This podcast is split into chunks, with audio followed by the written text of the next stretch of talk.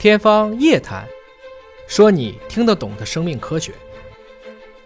很多同学都会有很多的想法，会觉得机会少啊，或者有很多的不公平。其实强者从来不抱怨，强者只会行动。我们经常会讨论什么会改变命运。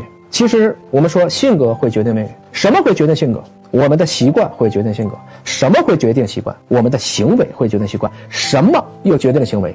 思想。如果您想改变。今天晚上就打开 Nature Science 的主页，大概看一遍，然后记录一下我能看懂多少，有哪些词我不认识，有哪些领域对我来讲是生僻的，甚至现在的翻译也很容易，点一个右键，我们都可以用现在在线的翻译把它翻译成中文，那个意思你也会知道七七八八了。但是你知道，尹哥养成这个习惯，实际上是来到了华大五六年以后，我才慢慢建立起这样的一个体系的。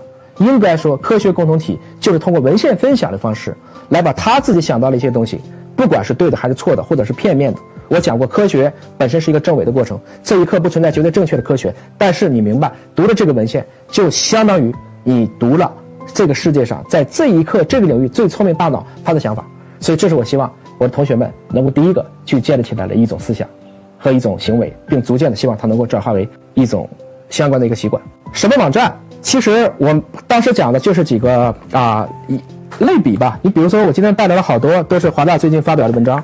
这个是 Nature，这是 Nature 植物 Nature Plants，这是华大发表的苏铁苏铁基因组啊，这是一个 Nature 的一个生态和演化啊，这是一个关于法老蚁等等。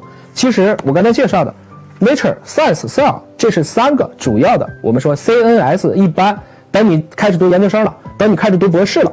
你就会知道，能在这个上面发文章，实际上也是一件非常卓越的工作，且得到了大家的认可和肯定。此外，如果是学医学的，我建议您可能看一下《柳叶刀》，看一下《新英格兰》，看一下《JAMA》，就是等等。那么这些期刊呢，其实也有一些不错的，我们叫 common interest，有大众兴趣的这样的一些文章，也会被今天的一些科技自媒体给它翻译成不错的科普文，大家读一下。再对比着去读一些英文，把这两个东西合在一起，实际上你的这种科研的素质和素养就会随着而慢慢的提高。